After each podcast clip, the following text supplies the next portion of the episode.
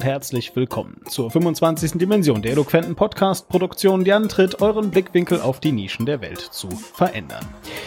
Sie sind die hochbegabten Nerds. Ob in Hollywood oder im deutschen Abendprogramm, überall lernen wir, dass Autisten die vom Schicksal begünstigten Menschen sind. Sie können besonders gut malen, musizieren und natürlich beeindrucken sie uns alle mit ihrem fotografischen Gedächtnis dass es ihnen nicht nur ermöglicht, sensationelle Gedankenleistungen zu erbringen, sondern vor allem auch viel rationaler und logischer an die Welt und ihre alltäglichen Probleme heranzugehen als wir. Ein ziemlicher Traum also. Ob Autismus auch Nachteile hat oder vielleicht sogar Segen und nicht etwa eine Störung ist, wie es die Wikipedia uns sagen möchte, und wie es ist, so mit Autismus zu leben, darüber spreche ich heute mit Ivan. Hallo Ivan. Hallo Demon. Wie geht's dir? Bestens. Abgesehen von meinem Kater, dem es nicht so gut geht, aber sonst hervorragend. Jetzt muss ich dich direkt zu Anfang fragen. Hast du diese Antwort gegeben, weil das eine sozial akzeptierte ist? Korrekt. so. Ich habe dir, ich habe dir eben etwas anderes geantwortet. Richtig. Und äh, genau. ja, jetzt habe ich das gesagt, weil äh, ja, das natürlich erwartet wird von mir. Und das spielt direkt ja, schon in den Autismus mit rein. Genau. Fangen wir aber vielleicht ein bisschen früher an. Ich habe das jetzt gerade auch in dem Intro so ein bisschen ähm, fluffiger formuliert. Ja, das äh, ist mache ich in der Regel so. Die erste Frage, die mir am allerwichtigsten ist: Ist Autismus eine Krankheit? Nein. Das ist keine eine Krankheit. Krankheit. Nein, eine Krankheit definiert sich dadurch, dass sie kommt und gegebenenfalls auch wieder geht. Ja äh, auf, auf welchem Wege auch immer. Und ähm, Autismus kommt nicht. Autismus ist genetisch vererbbar und äh, ist von Anfang an da und es wird auch niemals weggehen. Also, also, also es, gibt, es gibt keine Heil, äh, kein, keine, keine Tablette gegen Autismus, sage ich jetzt mal. So, so ist es. Und es ist auch nicht äh, erst durch, ähm, äh, na, wie heißt es?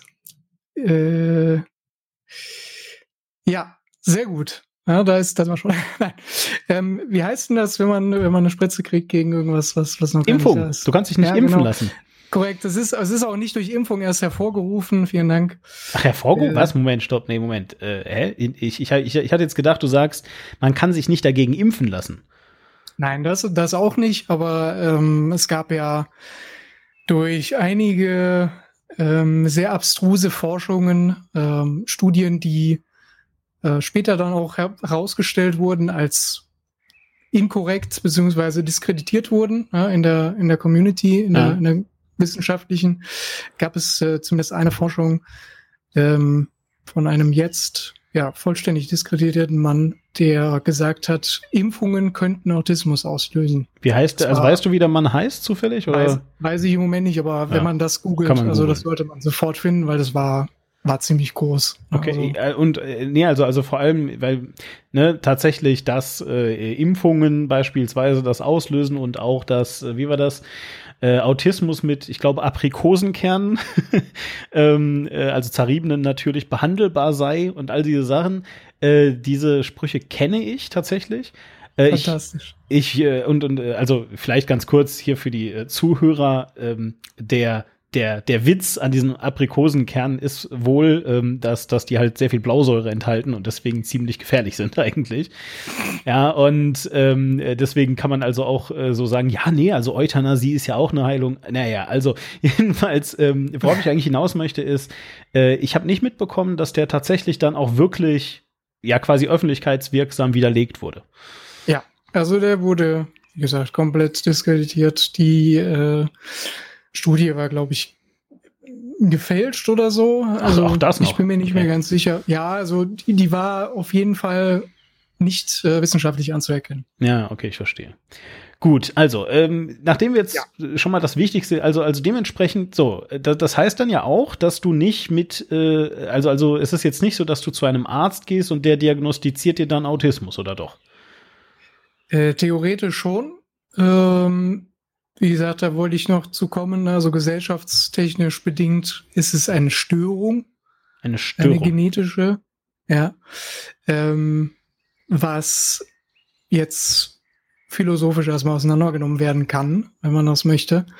Äh, aber prinzipiell ist es eine Störung und dementsprechend kann sie auch nur von einem ähm, Mediziner ausgestellt werden.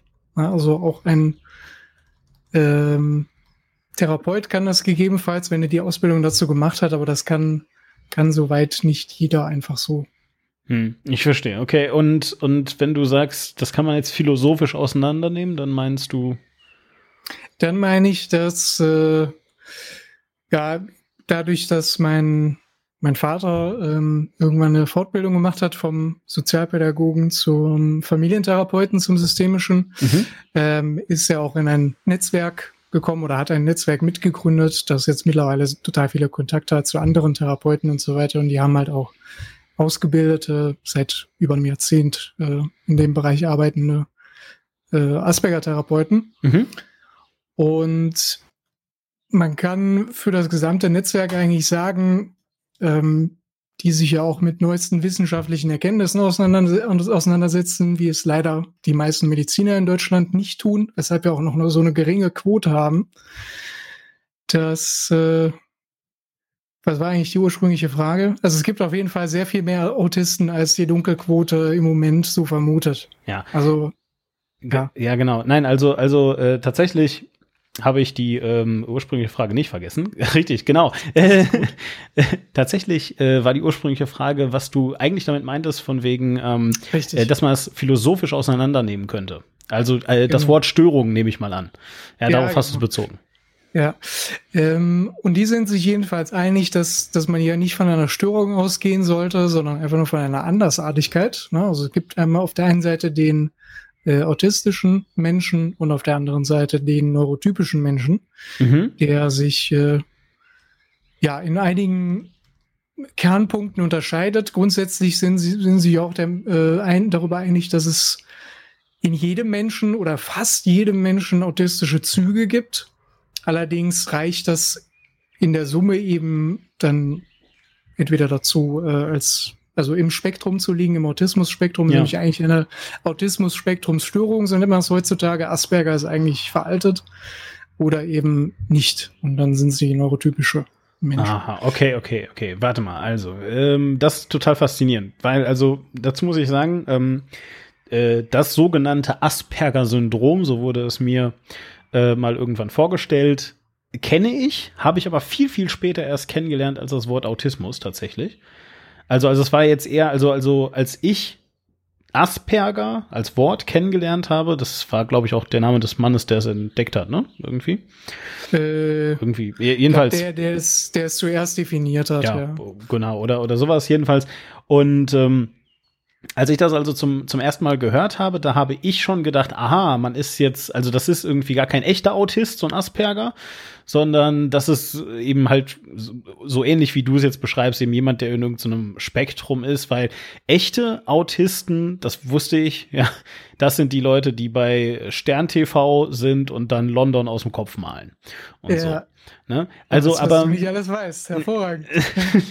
genau, so, ne? Aber vielleicht einfach, um jetzt hier nicht total äh, loszurennen und, und irgendwie uns äh, im Klein-Klein direkt zu verlieren, lass uns vielleicht versuchen, nochmal einen kurzen Schritt zurückzunehmen und so ein mhm. bisschen mhm. ähm, mal äh, das, das, ja, vielleicht nochmal erstmal aus deiner Perspektive so zu beschreiben und dann vielleicht ins Allgemeine zu gehen und dann über die ganzen Details, die wir vielleicht noch erklären können oder eben auch nicht, mal sehen. Äh, weil, ja. wenn ich das richtig sehe, also äh, vielleicht äh, das noch vorweg, du bist auch jetzt kein Wissenschaftler, der daran forscht, sondern du bist auch einfach, äh, ja, du bist halt eben Ivan. Genau, ich bin eben Ivan, ein äh, sehr spät diagnostizierter Asperger-Autist, ähm, seit 2015 im November erst. Mhm. Da war ich schon äh, 23, nee, 22, zwei Tage vor meinem Geburtstag war es. Ich erinnere mich. Ähm, und ja, ich bin eben 22 Jahre lang durchs Leben gegangen, ohne das Wissen, was mit mir eigentlich nicht stimmt. Ne? Also durch einen relativ hohen Intellekt, weiß gar nicht, IQ 137 oder so wurde damals festgestellt. Da komme ich mittlerweile auch im Leben nicht mehr drauf. Ähm, aber darüber streiten sich dann auch die Geister, wie, wie es dazu kommt. Ja, das ist ja auch mal eine Frage, ja. wie man das dann versucht. Also ob das jetzt irgendwie eine Allgemeinwissenfrage ist oder. Ja, ne? und ist auch stark tagesformabhängig, besonders bei Klar. Autisten. Also ist nochmal extra schwer festzustellen.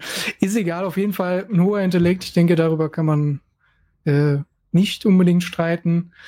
Ähm, und dadurch war es mir eben auch möglich, durch ja, also durch viele Lebenssituationen zu gehen und mir die Lebensstrategien, die ich brauchte, um normal zu wirken, mhm. ähm, intellektuell erarbeiten konnte. Also ich kann mittlerweile, wenn ich durch den Kopf gehe, so wie am Anfang bei unserer Begrüßung, dann kann ich, also ich weiß, was von mir erwartet wird und wie ich jetzt reagieren sollte, was jetzt normalerweise gesagt wird, wie falle ich am wenigsten auf und äh, daran arbeitet man normal, also ganz automatisch schon äh, von, von früh an. Das macht nicht jeder Autist, muss ich direkt dazu sagen. Also meine Therapeutin sagte zum Beispiel, kennst du einen Autisten, kennst du einen.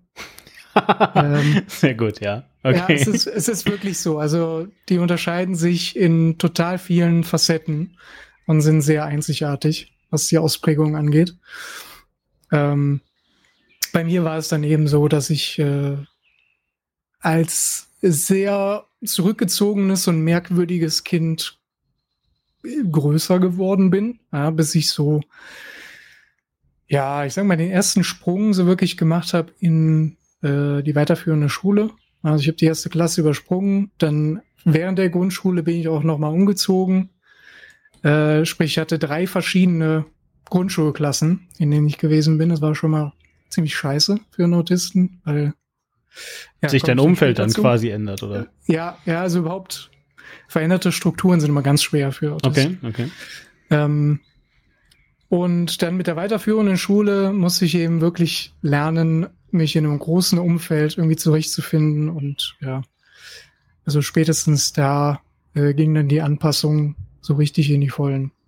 Und da muss man dann auch jeden Tag dran arbeiten, sonst bist du von Anfang an ein äh, Außenseiter.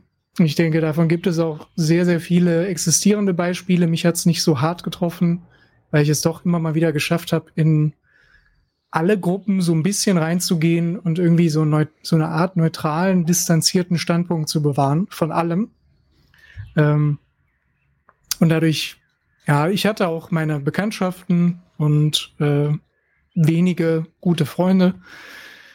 Ähm, bei anderen Autisten ist es dann eben oftmals auch so, dass die komplett, also vor allem männliche Autisten komplett außen vor sind, völlig zurückgezogen ähm, oder einfach so andersartig und nicht sozial kompatibel. Ja, die haben dann schlechte Körperhygiene oder bewegen sich total komisch. Ja, also haben so ein so klassischer Autistengang zum Beispiel, sage ich mal ganz salopp, ist äh, dieses Abstoßen von den von den Fußballen vorne, ja, dieses Hüpfen fast fast schon äh, im, im mhm. Gang. Mhm wenn der Körperschwerpunkt quasi auf der Nase ist. Ähm, ja, und durch solche Sachen fallen die dann eben besonders auf. Im Unterricht stehen ja auch irgendwelche komischen Fragen und äh, werden, werden gemobbt bis zu dem Zeitpunkt, wo sie dann eben sagen, okay, ich distanziere mich von dem Ganzen. Weshalb äh, es auch sehr, sehr typisch ist, wie man das zum Beispiel bei Einstein sehen konnte, der auch Autist war. Ähm, dass sie dann vor allem in den späteren Schuljahren, wenn, wenn dieser soziale Druck immer weiter zunimmt, ähm, auch in der Schule in den Leistungen abfallen und oftmals es nicht mal schaffen, ihr eigentlich in die Wiege gelegtes Abitur abzuschließen. Wird man dafür dann, also, nee, das ist jetzt vielleicht eine etwas komische Frage, weil das Problem ist ja, so wie du es jetzt beschreibst, trifft das natürlich dann vor allem auf ja nicht diagnostizierte äh, Asperger beziehungsweise Autisten zu, ne? Weil ja, ja, weil weil also ja, das äh, widerspricht jetzt so ein bisschen dem, was du am Anfang gesagt hast, dass es halt nicht nicht wegmachbar ist. Aber äh, du hast ja eben auch von Therapien gesprochen beispielsweise. Also dementsprechend ähm, äh, würdest du angenommen, es würde rechtzeitig diagnostiziert werden, dann halt eben in deinen Therapien auch auf solche Dinge zum Beispiel vorbereitet werden, nehme ich mal an. Korrekt, ja. ja. Also die Asperger-Therapie ist vor allem eine Verhaltenstherapie, mhm. in der ähm, vor allem beigebracht wird, sich selbst zu reflektieren, wie man Situationen anständig reflektiert und eben Hilfestellung gegeben werden, wie man in bestimmten Situationen wie damit umgeht ja, und wie man das anderen auch mitteilt. Also was sich für mich zum Beispiel seit der Diagnose am vehementesten verhindert hat. Früher habe ich mich ein bisschen gefühlt wie ein, wie ein Alien. Also ich war irgendwie immer so vollständig anders als alle anderen. Also so komplett. Kannst du irgendein Beispiel, also versuchen mal, vielleicht äh, auch eine Anekdote vielleicht mal zu erzählen? Hm. Ich habe einige Anekdoten im Kopf, aber das ist eher passiert zu anderen Themen. Okay. Ähm, ja, aber man, man fühlt sich im Prinzip, weil teilweise egal, was man sagt, es kommt immer komisch an, ja, weil man teilweise zum Beispiel Worte benutzt oder, oder Formulierungen, die einfach viel zu hochtrabend sind. Ja, das hm. stellt man vielleicht jetzt in dem, in dem Interview auch ein bisschen fest. Äh, das wirkt alles so sehr formell. Ja, und das ist dann schon sehr komisch in einer, in einer jugendlichen Kinderumgebung. Du meinst, ja. weil du, weil du nicht den richtigen Swag hast und äh, ja, deine genau. Ausdrucksweise genau. ziemlich wack ist. Ja, so. Habe ich auch erst neulich so gelernt, ja, jetzt, also ich äh, gib's oh. zu. Die ganzen Fachworte. Ja, die, die, genau, die ganzen Jugendfachworte. Ja. Genau. Ja, also ne, dadurch ist man schon distanziert und ähm, meistens beschäftigt man sich dann auch mit völlig anderen Dingen. Ne? Also während andere quasi jedes Wochenende äh, sich besaufen oder auf irgendwelche mhm. Partys gehen und das genießen können, ähm, ist man selber so, warum gehen andere Leute raus? Ja, also warum bleibt okay. nicht jeder zu Hause und genießt die Einsamkeit und die Stille? Ja. ja. Ähm, warum müssen die sich immer zur, äh, zur Besinnungslosigkeit besaufen? Also das macht, macht irgendwie keinen Sinn. Und die, die Interessen fallen dann auch völlig woanders hin. Also ich hätte im Prinzip 24 Stunden lang am PC sitzen können ja, und irgendwas machen können. Mhm. Das war nicht unbedingt nur das Spielen, auch wenn das einen sehr großen Teil eingenommen hat, ja, vor allem wettbewerbsorientiertes Spielen bei mir jetzt. Ähm, äh, sondern es hätte auch, also es war auch dann ja irgendwelche sozialen Medien konsumieren oder kreieren. Ähm, ja, also so oder so, irgendwie ist man immer anders. Ist es Und denn nur weil du es jetzt gerade auch so gesagt hast, also ja. ähm, ist es denn mehr dann ein, ein Abschotten, also eher ein Konsum? Weil dann, äh, also das ist ja eigentlich ganz faszinierend, nicht? Wenn Menschen, sage ich jetzt einfach mal, oder, oder so die Medien, ja, wenn die versuchen, irgendwie einen Computer-Nerd darzustellen, dann sind das ja meistens Leute, die irgendwie äh, passiv vor ihrem Gerät sitzen ja, und da dann nach zum Beispiel soziale Medien konsumieren, den ganzen Tag Twitter und Facebook lesen, ja, und Snapchat und you name it. Äh, Computerspiele spielen natürlich, das ist ein wichtiger Punkt. Filme gucken und dann darüber vielleicht, also, also so als aktivstes noch so irgendwie Fantheorien spinnen, wer der eigentlich leibliche Sohn von Magneto ist, ja, und all solche Sachen. Jedenfalls, mhm. und ähm, das ist ja aber schon so ein bisschen was anderes, als wirklich aktiv zu kreieren. Also zum Beispiel, weiß ich jetzt nicht, ähm, dich hinzusetzen und zu schreiben oder zu malen am, am Rechner oder zu musizieren. Ja, von mir aus auch das. Mhm. Was auch immer. Wie würdest du das jetzt sagen? Ähm, äh, kann man das klar sagen, dass dann, dass, dass, dass dann Autisten ähm, oder jetzt in deinem Fall, weil du eben äh, viel am Rechner gesessen hast, dass du dann wirklich passiv warst und versucht hast, dich da zu betäuben? Oder ist es wirklich so, dass du ihm sagst, naja, nee, es geht eher mit der, um die Auseinandersetzung? Ähm, das ist bei jedem Autisten unterschiedlich. Bei Klar. mir war es so, ähm, dass so oder so, dass für mich eine, also unbewusst, ne, das habe ich ja sehr spät realisiert, was, was ich da eigentlich gemacht habe. Das war unbewusst eine Flucht vor der Realität und eine ständige Suche nach Anerkennung. Weil das ist etwas, was dem Autisten sehr früh genommen wird. Im okay. Prinzip, ja.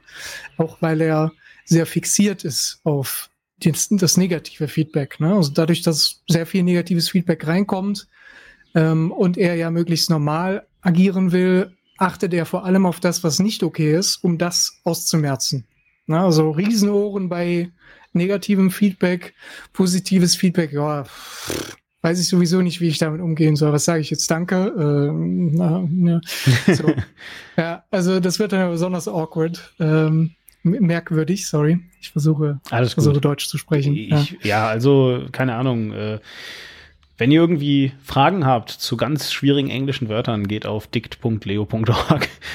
Nein, im Ernst. Ähm, also solltet ihr natürlich irgendwie Fragen haben, dürft ihr das ja auch kommentieren und so weiter. Aber ich denke, awkward ist jetzt wirklich noch etwas, das viele Leute verstehen. Sehr gut. Ja, ich versuche es trotzdem Deutsch zu behalten. Ich spreche ja auch Deutsch im Moment. Ähm, ja, jedenfalls äh, durch die Fixierung auf dieses negative Feedback. Wo war ich davor? Äh, naja, also im Wesentlichen geht es gerade so ein bisschen darum, ob du, äh, also, naja, wie du na, dann, natürlich dann vor deiner Diagnose eben mit dem Rechner umgegangen bist, weil du eben gesagt hast, naja, es geht um ah, ja. Anerkennung, mhm. es geht um genau. das Ausmerzen von negativem Feedback. Nicht? Ja. Und was heißt das dann also konkret? Ja, also es ist ähm, online deutlich leichter, positive Anerkennung zu finden, weil positive Anerkennung, positives Feedback zu finden, ja. Weil äh, es natürlich ähm, viel leichter ist, wenn man nur einen Teil, einen präparierten Teil von sich preisgibt, ja, den man mhm. vorher mehrfach reflektiert hat, zumindest mhm. in dem Rahmen, wie man das kann und möchte, mhm. ähm, als wenn man in seiner Gänze auftritt. Ne? Das passt auch gut zu dem Zeit, veränderte Strukturen-Ding, ne? Ja. Weil, weil du ja äh, festlegen kannst, was man. Richtig. Wer du bist. Ja, du, du kannst absolut äh, genau sagen, ich möchte jetzt dies und das von mir geben ja, und dann habe ich erstmal Pause, dann kann ich warten, dann kann ich gucken. Wenn wieder was zurückkommt, habe ich wieder Zeit, mir irgendwas zu überlegen. Ich muss nicht direkt im eins zu eins antworten, ähm, auf meine Körpersprache achten, was noch viel schlimmer ist, auf die Körpersprache des anderen achten, die ganzen Sinneseindrücke von überall irgendwie ordnen. Also das ist ähm, dann doch teilweise sehr, sehr anstrengend und macht es auch viel schwieriger, überhaupt etwas Vernünftiges von sich zu geben. Dementsprechend positives Feedback sehr viel leichter online. Ja? Und ähm, alles, was ich getan habe, ob es jetzt kreativ oder konsumierend war, ähm, war im Prinzip ja im Hinblick darauf. Im Hinblick darauf, Negatives auszumerzen und Positives, naja, also, also eine positive Reaktion vielleicht zu erzeugen, aber eben, wie du gerade sagtest, am besten in Schriftform, damit man lange darüber nachdenken kann. So, so sieht's aus, ja. ja Oder irg irgendwas vorbereitet, das auf jeden Fall. Wenn du. Äh, Moment. Ach so, bitte. Entschuldigung. Ja, ähm, bevor ich jetzt diesen, diesen Punkt völlig aus den Augen verliere oder wir, äh, du hattest ja ursprünglich gefragt, ähm, oder ich hatte damit begonnen, warum auch immer mit, mit dieser Therapie, äh, was, was, wie es vorher war und was die Therapie macht, das wollte ich noch zu Ende führen. Ja, gerne. Ich hatte ja dann beschrieben, dass sie, dass es vorher eben so war, dass ich mich völlig anders gefühlt habe und immer distanziert, ja, eher in Beobachterperspektive als wirklich Teil des Ganzen.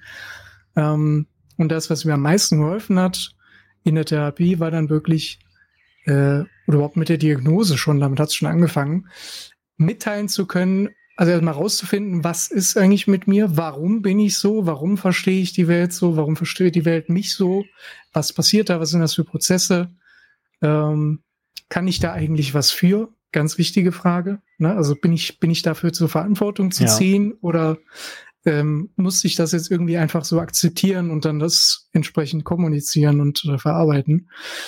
Und äh, jetzt habe ich wieder den Punkt verloren, die Fahnen verloren. Jedenfalls das eben alles mitteilen zu können und den anderen darauf vorzubereiten.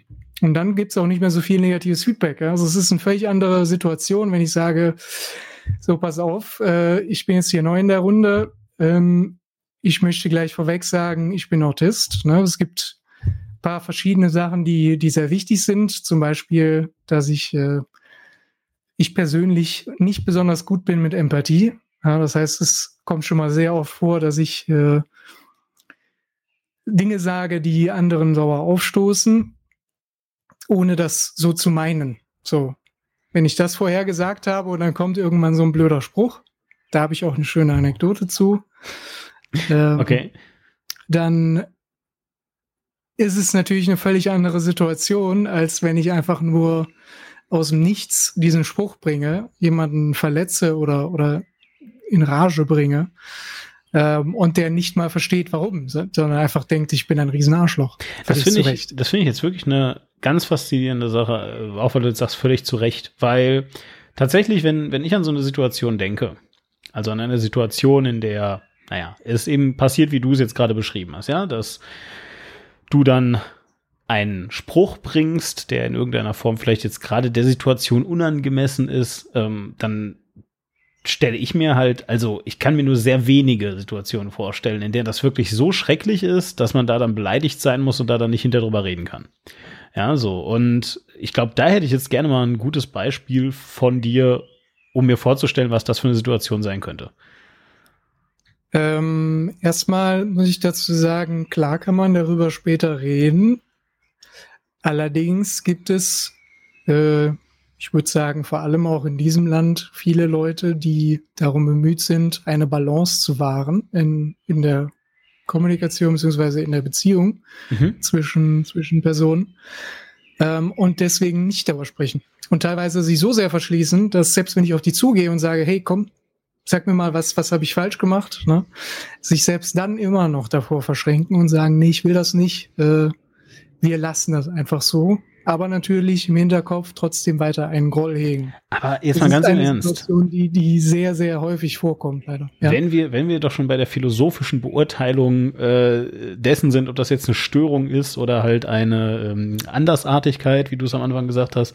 Ja. Äh, da frage ich dich doch mal, wer ist dann von beiden gestört? Es tut mir leid, aber, aber das, äh, also ich verstehe, ne, dass es wirklich Sachen geben kann. Und natürlich, weißt du, hast du nicht Bock, andauernd bei jedem noch so kleinen Ding sofort drüber zu reden und ein Fass aufzumachen, ja, weil es sich erstens mal nicht lohnt, aber selbst wenn es sich lohnen würde, natürlich, genau wie du es beschrieben hast, einfach mal schlecht fürs soziale Klima ist, ja, wenn du jedes kleine mhm. Problem sofort diskutieren musst, äh, das ist äh, furchtbar zermürbend und ermüdend. Das ist alles total verständlich, aber halt, wie gesagt, ja, spätestens wenn es dann wirklich so ist, okay, pass auf, Offensichtlich beschäftigt dich das sehr, was ich gerade gesagt habe. Ähm, es tut mir höchstwahrscheinlich leid. Ich verstehe nur eben gar nicht, was es ist. Also wenn jemand mir das sagt, ähm, also spätestens dann, ja, da, da, das ist doch wirklich jeder, der dann noch sagt, nee, nee, ist, ist gut, ja, und dann immer noch sauer ist, also das, da, da frage ich dann, stelle ich wirklich die Frage in den Raum, wer ist jetzt der Gestörte von beiden? ja, ganz ehrlich. Ich, äh, ich ich sehe diese Einstellung mit großem Wohlwollen ähm, und teile diese Einstellung auch zumindest, äh, zumindest in, in einigen Punkten oder in einem gewissen Maße. Ähm, aber es gibt natürlich nicht immer die Situation ähm, oder die Möglichkeit, diese Situation zu klären. So rum. Klar, gut, stimmt. Wie ja. zum Beispiel in meiner Anekdote. Äh, ich war mal ähm, mit meiner Großcousine eine Hochzeitsfotografie machen. Und äh, zusammen mit ihr, weil sie schwanger war, brauchten die eine Aushilfe. Und ein bisschen mit der Kamera umgehen konnte ich ja auch.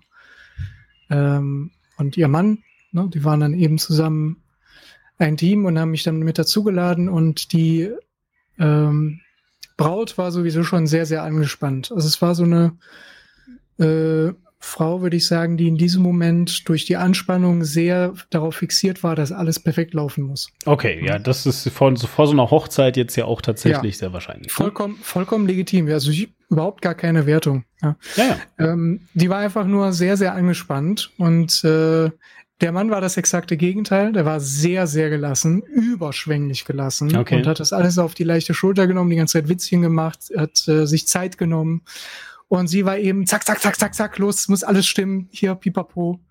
Äh, und war nur am Machen und am Tun und ähm, gerade frisch hatte sie sich extrem darüber aufgeregt, dass äh, der Mann so lange gebraucht hat, um sich anzuziehen. Weil eigentlich wollten die quasi demnächst schon los und sie war schon angezogen, ihr mussten nur noch die Haare gemacht werden von einer Freundin und ja, wir waren dann eben in der, in der Küche. Ihre Haare wurden von der Freundin gemacht und ich sagte dann einfach mittendrin, als alles zerzaust war, guck mal, bin fertig. Und hat ihr den Spiegel hingehalten. Das war dann lustig. Aha. Und dann kommt Ivan. okay. Und Ivan sagt, ja, sieht aus wie frisch gefickt. Okay. Explosions. Ah, ja. ja. Dieser, diese, diese eine Sekunde der absoluten Stille, bevor dann glücklicherweise ein Freund von ihr eingetreten ist und meinte, ja, so, ich, ich kenne das eher als fresh out of bed. Ja. Äh, das ja. war die blanke Zerstörung. Also ich bin ja. in diesem Moment implodiert, ja, weil ich natürlich durch diesen Moment der Stille und das, was ich als gelernt habe, äh, mittlerweile weiß, dass das sehr, sehr, sehr schlecht war. okay, stopp, äh, aber jetzt musst du mir. Okay, also das heißt, du hast rational in diesem Moment natürlich äh, verstanden, okay, das war jetzt, also alle Anzeichen um mich rum sagen mir gerade, dass das echt doof war, was ich gesagt habe, ja? Also erst in der Beobachtung danach, ne? In Das dem Moment, ja. vor allem wenn ich lustig und spontan sein will, dann passiert sowas, ne? O- Okay, Durch das den ist Kopf ja. geht, sondern ähm, ja, einfach intuitiv rausgehauen. Das ist faszinierend. Also, und weil, weil, weil damit bringst du mich nämlich zu dem nächsten oder zu, zu einem Punkt, den ich schon die ganze Zeit eigentlich fragen möchte. Nämlich, ähm, ja, wie ist denn das, wenn du dir eigentlich keine Gedanken machst? Oder dann eben vielleicht jetzt, also ich meine, du hast jetzt gerade eigentlich sehr gut beschrieben, wie das ist, aber also, also wie, wie, wie laufen solche, solche Gedanken ab, wenn du sagst, dass du akzeptiert hast, dass du, oder nicht nur akzeptiert, sondern eben auch äh, äh, gelernt hast, ja, deine Gedanken, bevor du sie in eine Tat umsetzt, irgendwie mh, erst noch einmal, äh, weiß ich nicht, durch einen Validation-Prozess oder sowas zu jagen. Ich stelle mir Ja. halt vor, dass das dann wiederum für Außenstehende so aussieht, als wärst du sehr tump und langsam. Das ist der Punkt, wo die, wo die Intelligenz mit ins Spiel kommt, Okay. Ähm, und die Erfahrung natürlich. Ne? Also je öfter du eine Situation durchläufst, umso schneller kannst du dann auch agieren. Du weißt, dass bestimmte Dinge funktionieren, also kannst du die auch sofort abrufen. Ficken Ähm, schlecht. Ja, also das passiert mir so nicht mehr. Ja. Okay, gut, ja. Ähm, da muss man natürlich noch dazu sagen, dass ich zu dem Zeitpunkt äh, ohnehin schon mit Frauen ein Problem hatte. Ich war damals, ähm, ich sag mal, das ist das Gegenteil, also das Gegenteil von dem, was ich jetzt bin, nämlich feministisch. Ja, also, uh, Du warst Maskulist. Also du, du, du warst der Ich Ansicht, war- dass Frauen ich- total viele Vorteile haben ich und war, ja, ich Männer war, ich war sehr, ich war, ich war sehr, äh, na, ich, war- ich war nicht so extrem hasserfüllt, aber so Okay. dieses White Knight, ähm, Ja. äh, wie, wie heißt das? Ich, ähm, ich, ich habe leider auch nur davon gehört. White Knighting ist, ist, äh, das ist irgendwie so dieses, ähm, du versuchst in vorauseilendem Gehorsam Frauen zu beschützen, weil sie schwach sind, so in der Art. Genau, Frauen Ja. sind schwach, Frauen können nichts, Frauen sind äh, eigentlich nur Aliens, die äh, auf die Welt gekommen sind, um uns zu testen. Okay. Das waren alles so Ansichten, die ich leider nur im Halbspaß so gemeint habe. Okay. Und ähm, unbewusst eben oftmals nach dieser äh, Dirigende dann gegangen bin. Ja, Ist verstehe. das, ist, das, ist das ein Wort, Dirigende? Die, Legende? Die, Äh, die, irgendwas. Direktive. Hm? Direktive, so sieht's Ja? aus. Ich war nicht bei Dividende und nein, das, das kann es nicht sein. ja, okay, die, die, Ja. die, diese Direktive. Also, okay, gut. Also, das heißt, du, du, du hattest ein äh, Problem mit Frauen. Hatte das denn auch etwas zu tun mit deinem Autismus? Es hatte ganz schwer damit zu tun. Es hatte auch damit zu tun, dass äh, meine Mutter, ähm, wie gesagt, es ist genetisch vererbbar. Sie ist auch definitiv ähm, Autistin. Und es gibt sowieso schon vehemente Unterschiede zwischen männlichen und weiblichen Autisten. Wie gesagt, alle sind ne, einzigartig. Genau, ja, ja. Es, kann Okay. auch, es kann auch zwei vom unterschiedlichen Geschlecht geben, die genau gleich sind. Aber grundsätzlich geht es eher in etwas andere Richtungen. Wollen wir ganz Und, kurz, ähm, wollen wir ganz kurz, also ja. behalt dein, halt deinen Gedanken kurz fest, weil Ja. einfach vielleicht um das klar zu machen, ich meine, am Ende des Tages sind halt Autisten Menschen, ja, und wenn wir irgendwie Korrekt. versuchen, äh, jetzt über die Menschen zu reden, ja, genau wie ich, wenn ich vorher gesagt habe, ja, aber man kann ja über alles reden und so, ne, ist alles typabhängig, ist alles situationsabhängig und genauso ist halt eben auch mit, mit Autisten, mit Aspergern, mit wie auch immer sie jetzt äh, heißen, vielleicht können wir da später nochmal drauf kommen, wie man das äh, korrekterweise dann ausdrückt, aber das für vielleicht was für später jedenfalls. Also natürlich ist, sind das niemals Allgemeinplätze, die für jeden gelten, ist ja klar. Ne? So. Ja. Das wäre ja Genau. mal wichtig. Korrekt.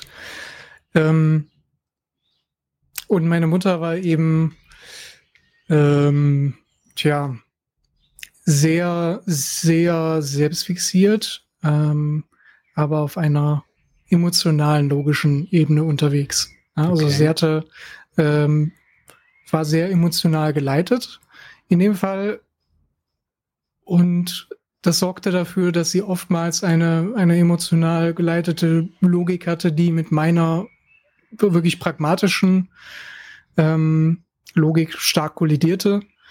Und dadurch habe ich mich dann irgendwie immer überlegen gefühlt. Also in jeder Diskussion. Ich habe ähm, zum Beispiel ein, ein wunderschönes, eine wunderschöne Umfrage oder nicht Umfrage, sondern so ein Steckbrief, den man selber ausfüllen konnte für sich äh, aus der Grundschule, äh, wo ich beantwortet habe, was darf wer, ja, Vater, Mutter, Freund, Freundin okay. und so weiter. Alle okay. durften irgendwas, das waren irgendwie 31 Sachen oder so. Meine Mutter durfte genau drei Sachen, nämlich äh, ähm, mich mit dem Auto irgendwo hinfahren, mir Geschenke machen und mit mir einkaufen gehen. Und das war's. Sie durfte sonst nicht, sie durfte mir keine Haare kämmen, sie durfte mir keinen Kuss geben, sie durfte mich nicht lieb haben, nichts. Achso, also, ja. also wer, wer, wer darf was mit dir machen im Wesentlichen? Ja, genau. Ja, okay. Ja, also sie durfte einfach nichts. Ich hatte also schon sehr früh mein, meine Liebe für sie verloren und äh, in der Pubertät ist dann auch jeglicher ja, Respekt flöten gegangen. Und ähm, da gab es dann täglich äh, Situationen, wo ich sie mit meiner unendlichen Arroganz äh, auf die Palme gebracht habe. Und dann mit einem Teil großen, großer Genugtuung beobachtet habe, wie sie halt sehr schnell ausgerastet ist ne, mhm. und sehr laut geworden ist. Und das war natürlich für mich ein Zeichen von Schwäche. Klar. Ne, weil sie sich nicht bei, ähm, kontrollieren kann und auch überhaupt ihre argumentativen Fähigkeiten waren jetzt nicht die besten. Ne? Das hat auch mit ihrer Vergangenheit zu tun. Ähm, und das hat mein Frauenbild geprägt. Ne? Und das war eben nicht besonders gut. Ich hatte im Prinzip in meiner äh, Kindheit und Jugend nur eine Frau, die wirklich ähm, eine, eine sehr starke, emanzipierte Frau war, ähm, die ich sehr, sehr gemocht habe. Das war die Mutter von, von Familienfreunden von uns, beziehungsweise ja, die Mutter aus dieser Familie. Ähm, aber leider ist die, als ich, ich glaube, 17 oder 18 war, bereits, naja, also 18 oder 19 ist sie bereits äh, an Brustkrebs gestorben im Alter von 56 oder sowas. Mhm. Das heißt, das ist auch weggefallen und dann hat es eben gedauert, bis ich meine Freundin kennengelernt habe. Und äh, ja, da auch erstmal anderthalb Jahre großen Scheiß gebaut habe, bis es dann irgendwann gedämmert hat. Wenn du sagst, dass dieser Kontrollverlust für dich eine Art Schwäche war, ja, und äh, an vorheriger Stelle hast du gesagt, dass es halt, ähm, ja, viele Sachen in der Kommunikation gibt, über die du dann halt eben nochmal genauer reflektieren musst, bevor du vielleicht etwas sagst oder bevor du irgendwelche Handlungen durchführst, aber wo du eben auch manchmal einfach akzeptieren musst, ja, okay, äh, das und das kann ich nicht kontrollieren oder so. Ähm, wie ist es, das zu lernen? Ähm, vor allem aus einer, aus einer Perspektive heraus, wo du sagst, na, eigentlich ist Kontrollverlust erstmal eine Schwäche. Ja, und dann auch noch, äh, hier ist jetzt XYZ und ich kann das nicht kontrollieren, weil das geht überhaupt gar nicht. Mhm. Ja. Ähm, äh, ich kann nur vermuten, dass das wahrscheinlich auch dann Teil von einer Therapie oder sowas ist. Und da ist jetzt erstmal für mich so die Frage, okay, wie krass ist das dann? Das ist ähm, direkt nach der Diagnose ein Schock, ganz klar. Also in dem Moment, wo ähm, die Freundin meines Vaters, die auch Familientherapeutin ist, mhm. ähm, auf, auf die Idee gekommen ist, sag mal, kann dein Sohn nicht eigentlich auch, äh, hat das mhm sehr lange gedauert, bis ich das akzeptiert habe. Und das ist auch etwas, was ich heute noch feststelle. Mittlerweile habe ich ja, sagen wir mal, einen großen Wissensschatz äh, darüber gesammelt, was, was einen Autisten ausmacht, äh, wie man ihn möglicherweise erkennt. Ähm, und das beobachte ich auch immer wieder, wenn ich das anderen nahelege. So möglicherweise könntest du ins Spektrum fallen. Ne? Guck dir das doch mal an. Dann ist das immer erstmal eine Ablehnung, weil man natürlich nicht so sein möchte. Und das hat natürlich nicht nur damit zu tun, dass man, dass man diesen Kontrollverlust nicht haben möchte, aber ähm, das ist ein, ein großer Aspekt. Also überhaupt dieser, dieser, dieser Verlust der Idee, man ist eigentlich normal, man brauchte nur ein bisschen Anpassungszeit. Mhm. Wenn das wegfällt und man erstmal akzeptieren muss, okay, ich bin, ich bin einfach anders, das konnte so nicht funktionieren, das ist einfach so. Damit musst du jetzt leben. Und das wird auch in Zukunft nicht so funktionieren, wie du dir das vorstellst oder wie andere das vielleicht tun. ist das erstmal äh, ein ziemlicher Zusammenbruch des eigenen Weltbilds. Ne? Ja, und vor allem, also so wie du es jetzt auch beschreibst, ich stelle mir das vor allem auch ey, einfach vor, wie ein Zusammenbruch, naja, wenn nicht des eigenen Lebens, dann zumindest mal des, äh, des eigenen Lebensentwurfes. Also wenn ich mir ja. jetzt vorstelle, keine Ahnung, du Absolut. bist ähm, um, um, also vielleicht ist das ein völlig falsches Beispiel, dann darfst du mich jetzt gleich gerne äh, schelten dafür. Aber ich stelle mir das jetzt gerade wirklich so ein bisschen vor, wie jemand, der einarmig zur Welt gekommen ist, aber merkt halt keiner. Ja, weil die Leute sehen das gar nicht, dass der nur einen Arm hat und der merkt das auch selber nicht und der versucht dann Klavier zu spielen zum Beispiel, ja, und Basketballer zu werden und so weiter und irgendwie klappt das die ganze Zeit nicht so richtig. Und irgendwann eines Tages kommt einer vorbei und sagt, ey, hör mal, du hast nur einen Arm.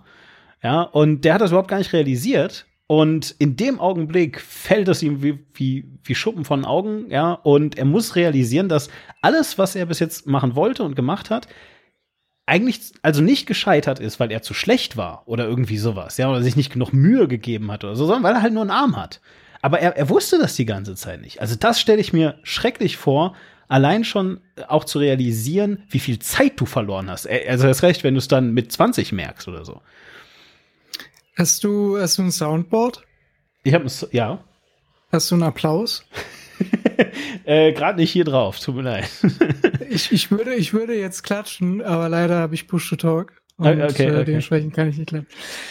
Dieses, diese Analogie oder diese Metapher, es ist eher eine Analogie, glaube ich, ähm, ist exakt, exakt das, was du von einem Therapeuten gesagt bekommst, okay. sobald du das feststellst. Das ist eine, eines der ersten Dinge, die dir jeder Therapeut, der sich mit Autisten wirklich auskennt, sagen wird. Ähm, nur vielleicht in etwas anderer, äh, anderer Fassung. Ne? Bei mir war es der Einbeinige. Ehrlich? Der, der versucht hat, ähm, ein, ein Marathon zu laufen, aber natürlich immer viel, viel langsamer war als die Zweibeinigen. Ne? Ähm, Krass, oder ja. oder ein, ein, Sprint. So. Und ja. das ist exakt dasselbe wie, wie bei dir mit dem Einarmigen. Ja, das ist wirklich so. Also du läufst die ganze Zeit, du rackerst dich ab, aber es geht einfach nicht. Du kannst nicht so schnell laufen wie ein Zweibeiniger. Aber du kannst, oder, oder du kannst nicht so gut Klavier spielen, ähm, weil dir einfach die Hand dafür fehlt. Das geht nicht. Und bei vielen Autisten ist es tatsächlich dann so, dass die auf ein Leben zurückgucken, das äh, von Fehlschlägen und Nichtkönnen ähm, durchzogen ist und die dann möglicherweise bis zu diesem Zeitpunkt, wo sie endlich diagnostiziert werden, quasi nichts erreicht haben. Also zumindest gesellschaftlich gesehen. Ne? Ja, ja. Aus therapeutischer Sicht musst du natürlich dann anfangen aufzuarbeiten, was hat er denn alles geschafft? Weil niemand hat nichts geschafft. Niemand Klar. ist durch die Welt gegangen und hat bis zu diesem Zeitpunkt nichts geschafft. Er hat sehr wahrscheinlich schon viel darüber gelernt, wie er auf andere Menschen wirkt, ähm, was, was, was ihn, was ihn so von den Interessen her ausmacht und so weiter. Das sind alles Dinge, auf die man, auf die man natürlich aufbauen kann und die die ja keiner mal wegnehmen kann. Ne? Aber viele haben zumindest aus gesellschaftlicher Perspektive dann einen für ihre Verhältnisse viel zu geringen Schulabschluss oder gar keinen, haben keine abgeschlossene Ausbildung oder eine, in der sie sich überhaupt nicht wohlfühlen.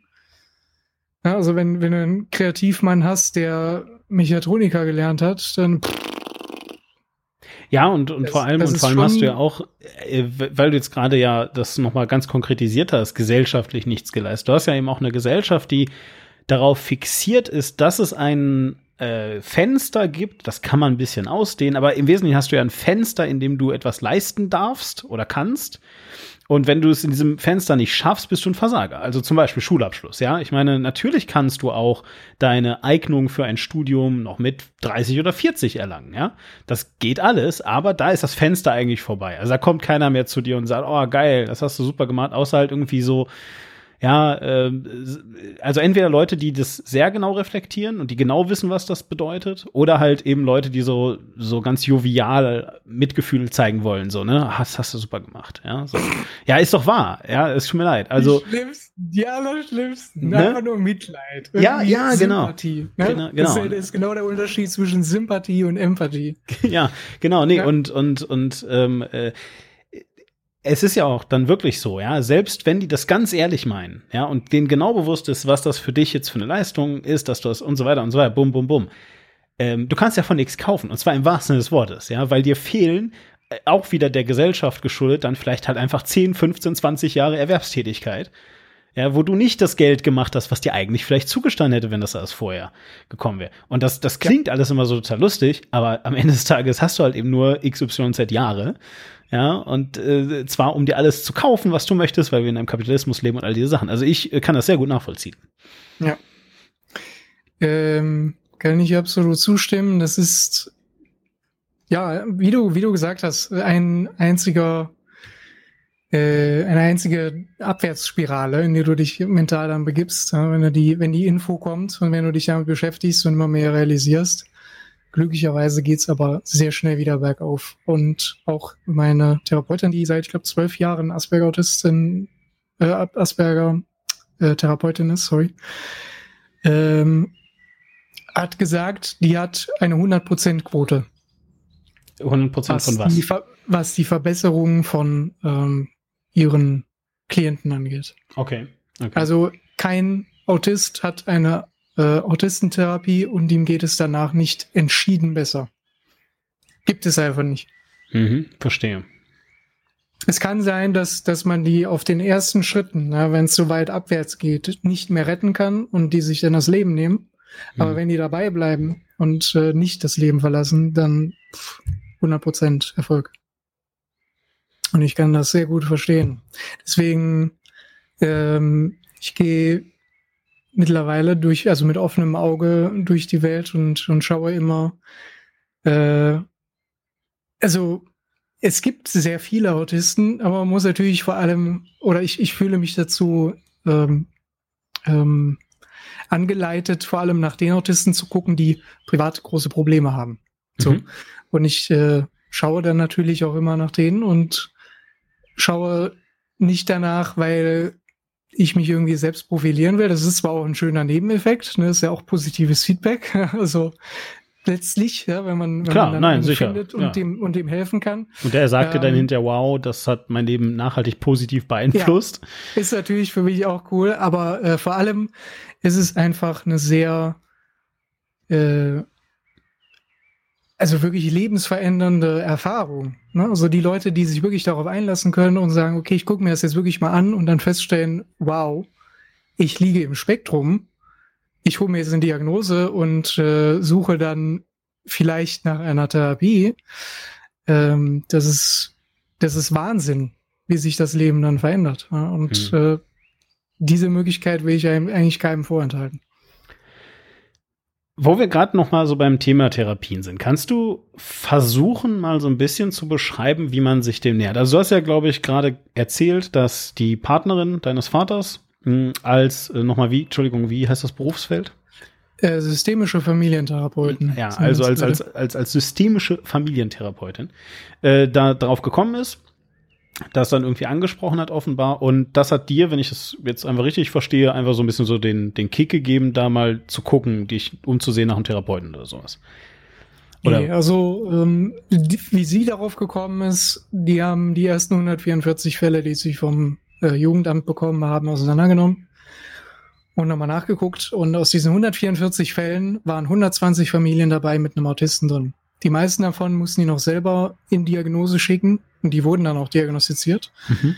Ähm, gut, es gibt auch einige Fälle dabei, wo, wo sie nicht offiziell diagnostiziert werden wollen oder werden. Ne? Gibt ja dann auch genug, die äh, zu unseren leider sehr schlecht ausgebildeten Ärzten in Deutschland rennen und äh, sich eine Nicht-Diagnose holen mhm. ähm, und dann darauf beharren. Ne? Egal, was der Therapeut, der sich damit total gut auskennt, sagt. Ja, verstehe. Ähm, so, und dann hat, haben sie eben so, so viel Erfahrung beide gewonnen, dass sie äh, das Ganze reflektieren konnten. Und ich musste dann eben mich erstmal mit diesem Gedanken anfreunden, mhm. habe mich selber damit beschäftigt und festgestellt, okay, krass, stimmt.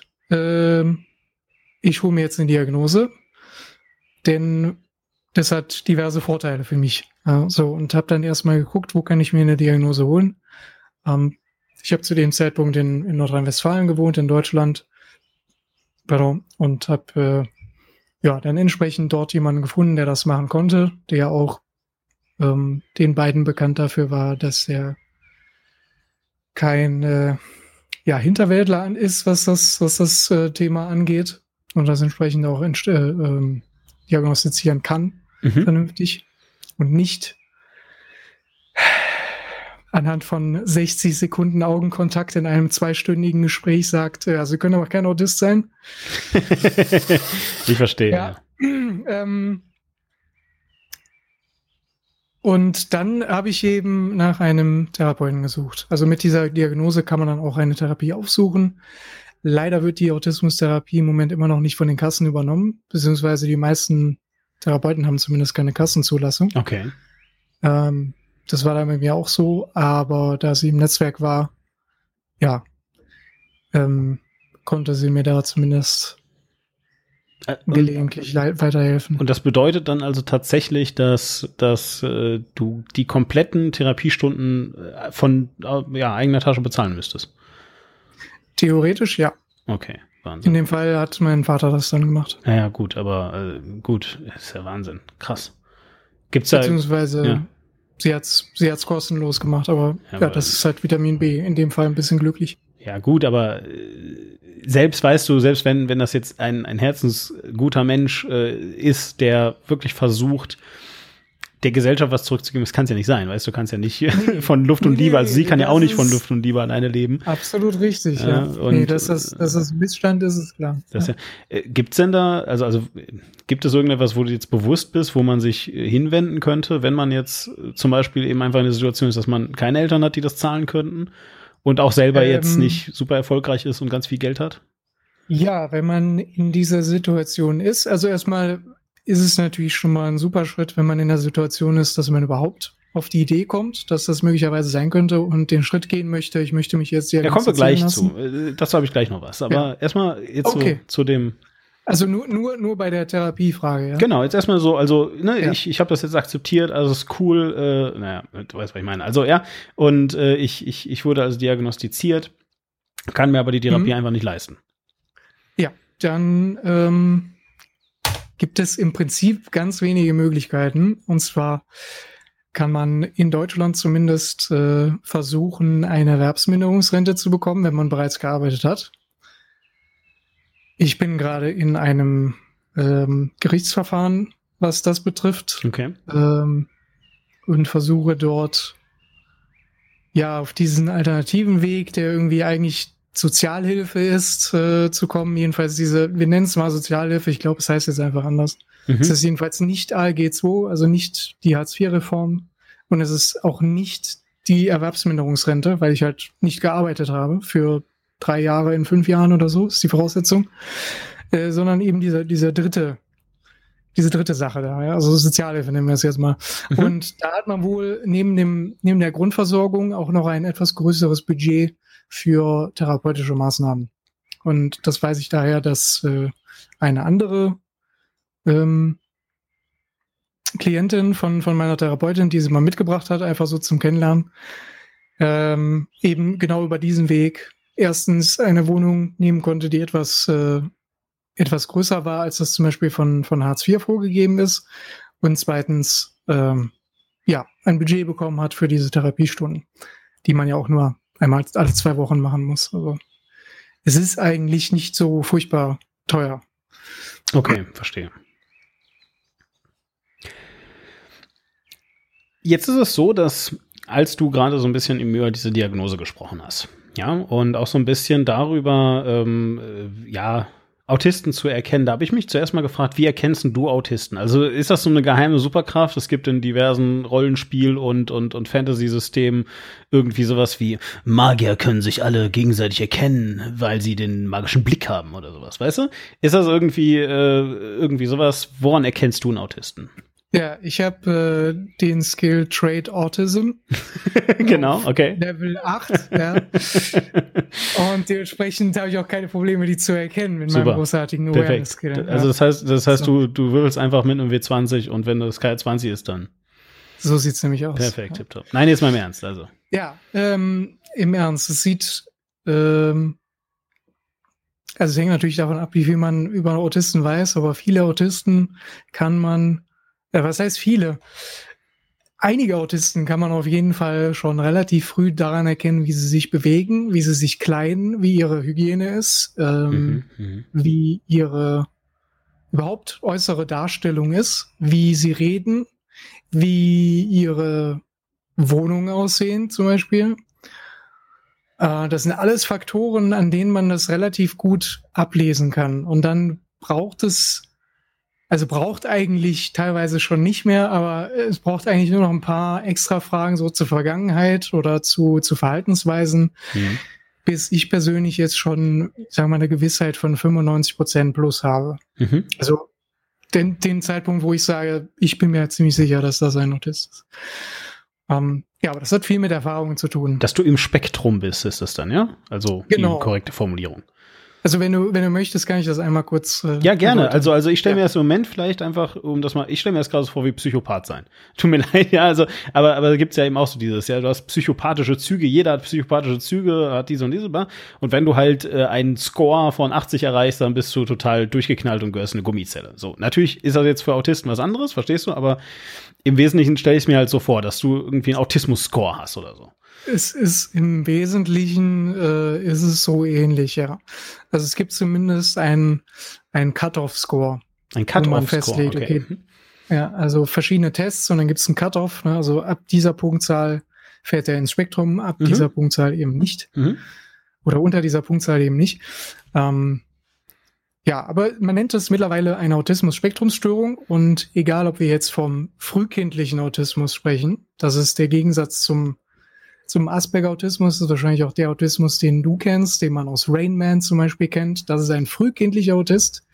Der ist natürlich auch viel geläufiger, weil er viel häufiger und sicherer diagnostiziert werden kann, weil die Leute eben nicht angepasst sind, ne, sondern Kannst du das kurz ein bisschen erklären, sind. was das heißt? Was, mhm. was ist ein frühkindlicher Autismus? Ein frühkindlicher Autist heißt eben so, äh, weil er schon als frühes Kind derart äh, krass auffällig ist, ähm, Hospitalismus und kann sich teilweise überhaupt nicht anderen mitteilen, also die te sprechen teilweise gar nicht, haben sehr oft eine starke Inselbegabung. Bei Rainman ist es zum Beispiel die Mathematik. Mhm. Jetzt vor kurzem gab es äh, äh, einen autistischen Jungen, der bei America's Next Idol ähm, gesungen hat und Klavier gespielt hat dabei. Ne? Also der das habe ich sogar der, gesehen, ja. Ja, der konnte, der konnte quasi kaum einen, einen Satz geradeaus sagen und setzt sich ans Klavier und singt, als hätte er nie was anderes gemacht. So, das ist dann eine Inselbegabung. Ja.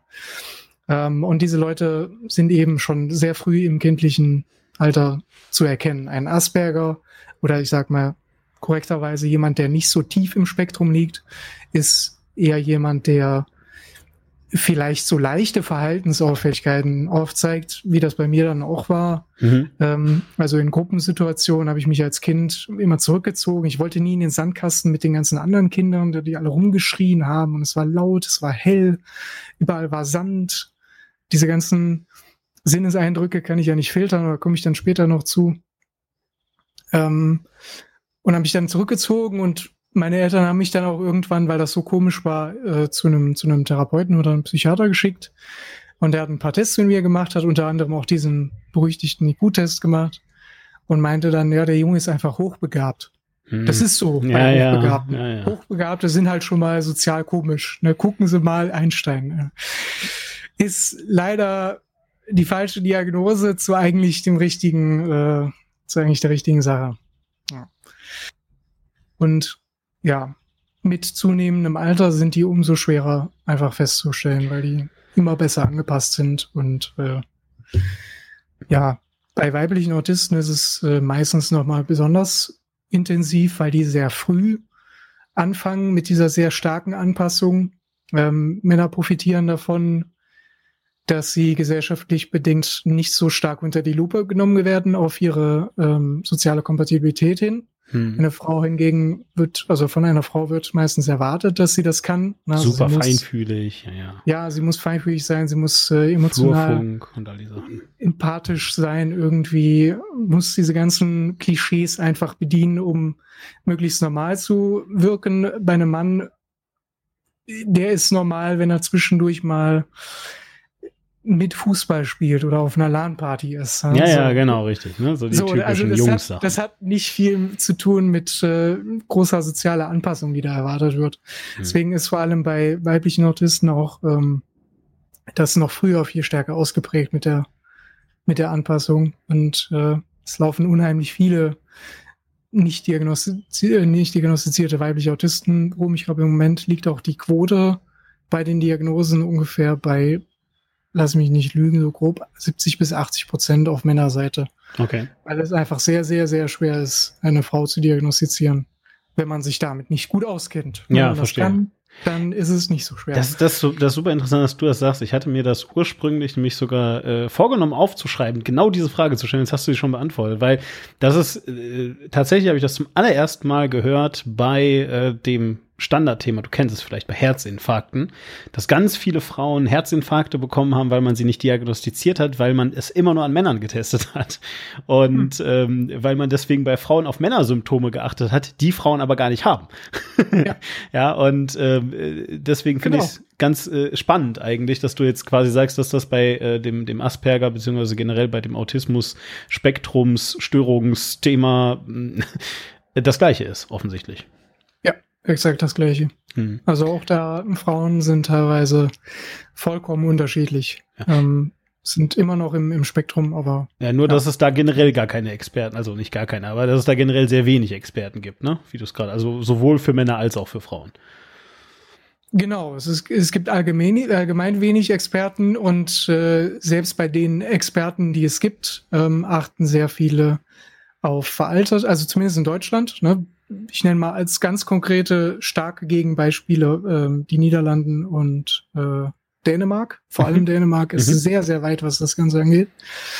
Ähm, in Deutschland ist es zumindest so, dass selbst die Experten in Anführungszeichen auf veralteten ähm, oder unter veralteten Maßstäben diagnostizieren und äh, diese veralteten Maßstäbe sind eindeutig von Männern gemacht und okay. also von Männern hergezogen und ja, äh, ja. dementsprechend auf Frauen angewandt natürlich nutzlos. Ja, verstehe. Wenn ich jetzt Nee, vielleicht machen wir das danach. Ähm, du hast gerade kurz angesprochen, dass, oder, oder sagen wir, einen Ausblick darauf gegeben, dass äh, irgendwie Geräusche und Licht für dich ein Problem äh, waren. Was, was mhm. heißt das? Äh, also, sind. also sind. Ja, was, ja. Äh, warum? Weil ich keinen sensorischen Filter habe. Das haben Das klingt schlimmer. Was heißt das? Das ist äh, ziemlich schlimm. Ähm, allerdings für denjenigen meistens gar nicht so furchtbar schlimm, weil okay. er das ja schon immer hatte. Mhm. Also wenn du immer einen Arm hattest, dann kannst du dir nicht vorstellen, wie viel großartiger das Leben mit zwei Armen ist, mhm. möglicherweise. Ne? Oder auch nicht, Sondern, ja, aber ja, gut. Das ja. ist vollkommen normal. Also du stellst überhaupt nicht die Frage, äh, warum kann ich keinen Bihänder führen? Ja, ja, ja oder, oder, oder, oder, warum, oder vielleicht merkst du es auch tatsächlich nicht, weil du immer Liegestütze mit einem Arm gemacht hast. Ja? So, ja. Was ja geht. Ja, absolut. Ähm, dementsprechend ist das eine weitere Frage, die ich äh, vergessen habe. Nochmal. Ja, also es Bitte? geht ja um Wahrnehmung. Also es geht ja um nur, ah, ja, äh, da, also darum, ja, genau. dass das offensichtlich äh, also, und das musst du wirklich, glaube ich, ein bisschen genauer erklären, weil das, das Ding ist. Genau, also, äh, aber einfach nur, um, um klarzumachen, wo gerade mein Problem äh, in diesem Komplex ist. Also, was ich jetzt gerade irgendwie verstanden habe bis hierhin, ist, dass, naja, du im Wesentlichen jetzt erstmal wesentlich, wesentlich, wesentlich, wesentlich schneller denkst, äh, oder ja, als, als es vielleicht der Situation angemessen ist und ähm, äh, dass du dabei allerdings das Problem hast, diese ganzen sozialen Faktoren, die damit reinspielen, eben nicht so gut wahrnehmen zu können. Ich benutze das Wort wahrnehmen jetzt mal ganz bewusst, weil nämlich im gleichen Augenblick, wenn ich das richtig verstehe, sagst du mir, dass du besonders empfindlich gegenüber äh, Licht oder, oder Geräuschen und so weiter bist, also eben in der Wahrnehmung. Mhm. ja, so, und das finde ich gerade ganz faszinierend eigentlich. Was, was ja. hat es damit auf sich? Also ich nenne mal zwei entscheidende Punkte, die auch teilweise ineinander spielen und mit dem zu tun haben, was du gerade gesagt hast, was äh, die meisten Asperger wirklich miteinander teilen, auf die eine oder andere Art und Weise. Okay.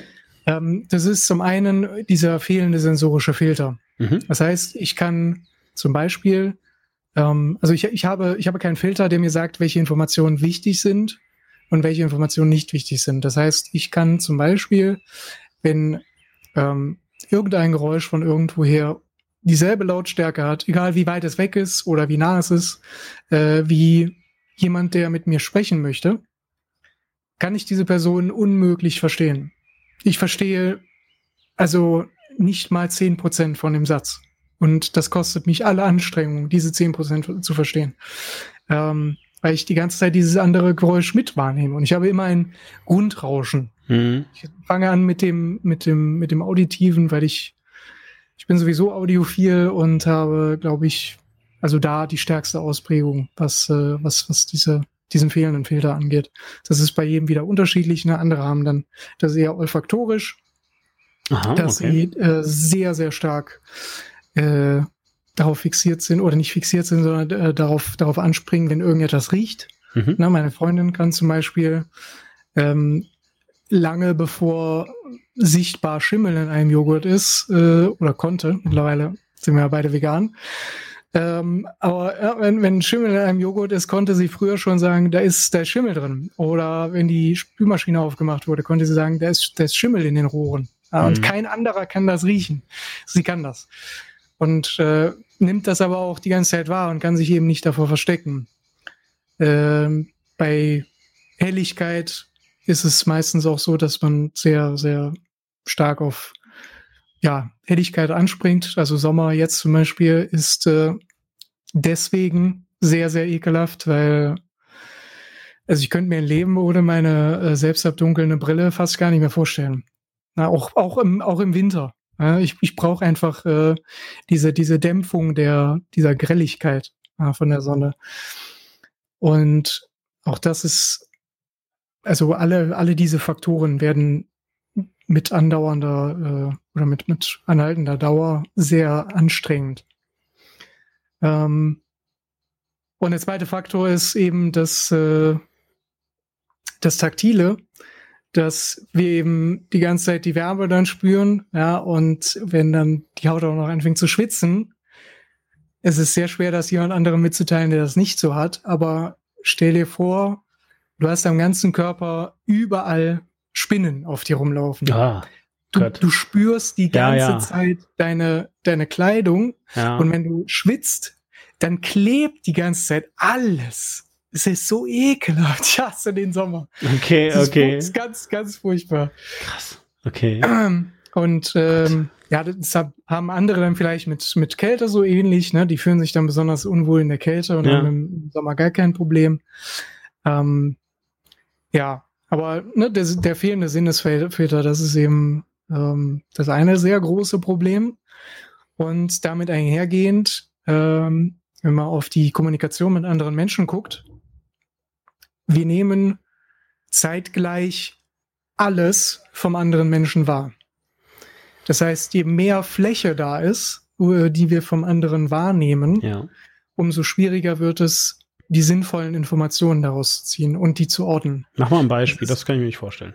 Ja, stell dir vor, du sitzt gegenüber von jemandem mhm. und äh, er sagt irgendetwas und dann hat diese Nachricht aber einen Subtext. Ganz offensichtlich. Mhm, okay. Also so, dass selbst der Autist das feststellen kann. Ja, okay. das, also eine ganz über, über, über, äh, überstarke, äh, auffällige, sarkastische Betonung oder sowas. Ähm, und dann muss man ablesen anhand von der Mikrokörpersprache und der Mimik, wie das Ganze jetzt gemeint ist. So, ja. und wir nehmen aber alles zeitgleich wahr und das die ganze Zeit. Deshalb ein äh, Gespräch mit dir jetzt im, im 1 zu 1 zum Beispiel, kann ich dir garantieren, wenn wir damit fertig werden, das kann jetzt möglicherweise auch schon so sein, aber wären wir jetzt äh, direkt gegenüber voneinander und ich müsste die ganze Zeit in deinem Gesicht lesen, könnte ich mich danach ins Bett legen, weil ich so erschöpft wäre. Okay, verstehe. Ja, okay. Krass. Ähm, mhm. Und der, damit einhergehend, der zweite Punkt, äh, ein Autist hat in der Regel keine Empathie oder muss diese Empathie ähm, intellektuell aufarbeiten oder mhm. emulieren? Quasi. Was natürlich dann umso das, anstrengender ist. Das führt dann, ja genau, und das führt dann natürlich zu äh, Situationen wie, wie dem Fotoshooting, nicht Fotoshooting, sondern der äh, Hochzeitsfotografie. Ja, ja. Ne? Es ist ja völlig unempathisch, so etwas zu sagen. Also jeder Vollidiot weiß ja, boah, die Frau ist voll furchtbar gestresst. Das ist mir nicht mal aufgefallen. Okay, ich wusste verstehe. nicht, dass die völlig gestresst ist. Ja? Krass, ja. ja. Ähm, und dementsprechend habe ich das auch nicht äh, so, so wichtig genommen, dass ich das dann in dem Moment äh, reflektieren muss ja, und nochmal darüber nachdenken sollte, welche Wortwahl ich nehme. Ähm, und ja, durch die fehlende Empathie bist du eben die ganze Zeit dazu gezwungen, aus deinem Erfahrungsschatz äh, zu schöpfen. Was hast du bisher schon Mit mal Bräuten erlebt? erlebt? ja, genau, nichts. Ja, genau. Ähm, was hast du bisher schon mal erlebt, was, was dem so nahe kommt, dass du jetzt etwas daraus äh, anwenden kannst, was auch immer. Ist das jetzt, warte mal, jetzt. Oder sehr, sehr, Moment, ja? sehr oft dazu führt, bei, ähm, bei Autisten zum Beispiel, insbesondere bei männlichen Autisten, dass sie aus Filmen bei ihren romantischen äh, Abenteuern abgucken. Ja, verstehe, okay. Ja. Wenn du auch zu sehr komischen Situationen. Äh, soll ich dir lieber ersparen, dass du da jetzt ein Beispiel gibst, ja? nee, ist äh, alles in Ordnung. Äh, ich habe hier keine, keine Tabus. Okay, okay. Äh, hier, aber woran ich jetzt gerade denken musste, ist das, ähm, also es ist vielleicht, ist, ist was völlig komisches, aber ich stelle mir das gerade total geil vor, ja? So, du sitzt da mit dieser Braut das, das klingt auch schon, das klingt total abwertend, aber es ist ja wirklich eine Braut gemeint. Ja? Also wir reden ja. von jemandem, der heiraten wird. So, ja. äh, die in dem Fall. Jedenfalls, also äh, du sitzt da mit dieser Braut, die offenbar für alle anderen, außer dich, total äh, gestresst ist, ja, und total den, den Kaffee aufhat und super unzufrieden ist. Und dann macht also diese andere da, die ihre Stylistin macht also dann irgendwie einen lustigen Witz, ja, wir sind jetzt fertig mit diesem Vogelnest auf dem Kopf und du sitzt dann da. Und jetzt in dem Moment versuchst du, dich dann zu erinnern an all deine Erlebnisse, die du mit Bräuten hast. Das Problem ist, es gibt halt keine. Das ist die erste Braut, mit der du irgendwie im Raum sitzt, die offenbar, ohne dass du es merkst, aber total gestresst ist. So. Und jetzt stell ich mir das gerade so vor. Ist das dann, äh, also, natürlich sind das Gedanken und sie gehen alle in Millisekunden schneller. Aber ich stelle mir das wirklich so vor, wie du dann sagst, okay, okay, Moment. Sie ist fein angezogen. Das ist wie Kommunion. Äh, fuck, fuck, ist sie überhaupt gläubig? Äh, vielleicht ist das gar nicht so eine Situation, weil eigentlich ist, hat das gar nichts mit Glauben zu tun. ist das ungefähr so oder? ähm, es ist in dem Moment eher so, wie habe ich die Braut bisher kennengelernt? Okay, okay, ähm, okay. Okay, okay es ist, ist eher eine, eine, offene, freundliche Person. Ähm, hinter ihr steht eine noch offenere und äh, legere äh, Freundin. Ähm, ich saß auch nicht irgendwo da, sondern viel schlimmer, ich stand hinten im Raum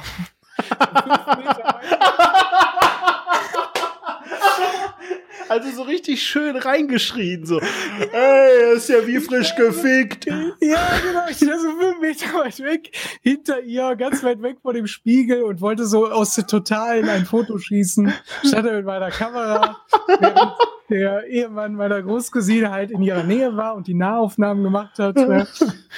Und äh, ich überlegte, okay, so habe ich die beiden jetzt kennengelernt. Sie hat gerade total den witzigen Witz gemacht, jetzt mache ich auch einen witzigen Witz.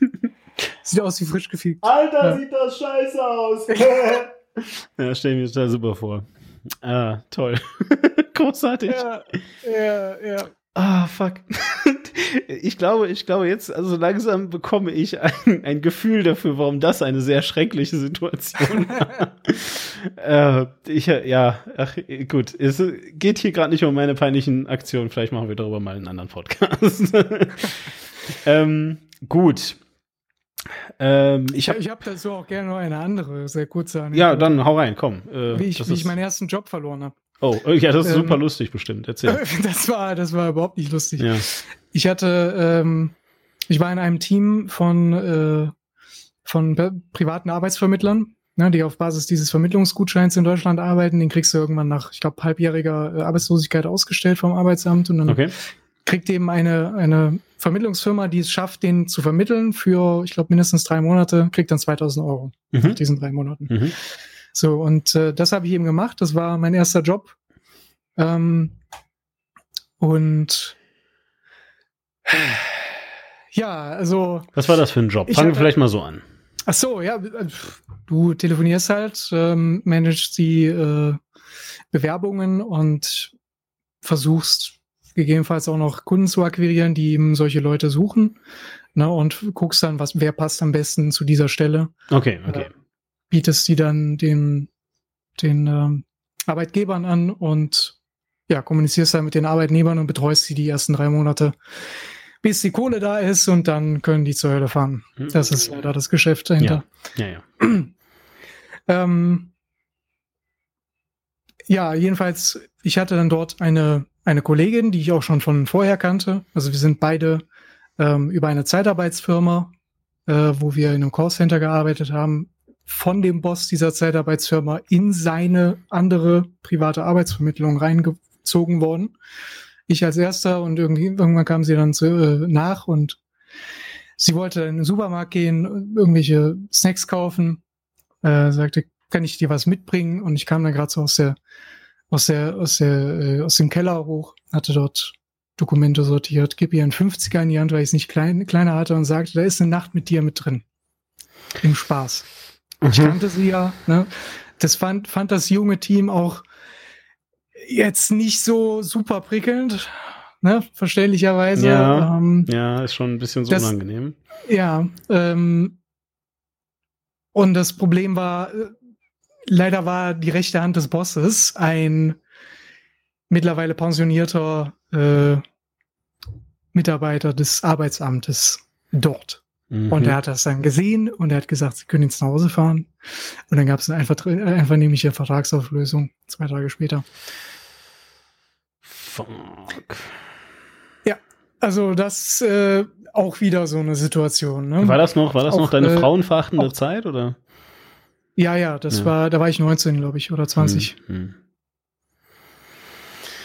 Oh ja, also, also sogar noch vor deiner Diagnose quasi, das heißt.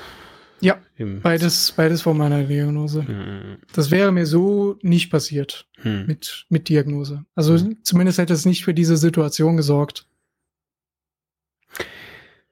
Du hast gerade, ich glaube, es war ganz zu Anfang, als du versucht hast, mir zu erklären, dass das alles ein Spektrum ist. Da hast du quasi so eingeleitet mit ähm, auf der einen Seite ein paar Beispielen und auf der anderen Seite auch damit, dass ähm, äh, du gesagt hast, naja, eigentlich nahezu jeder hat irgendwelche autistischen Züge.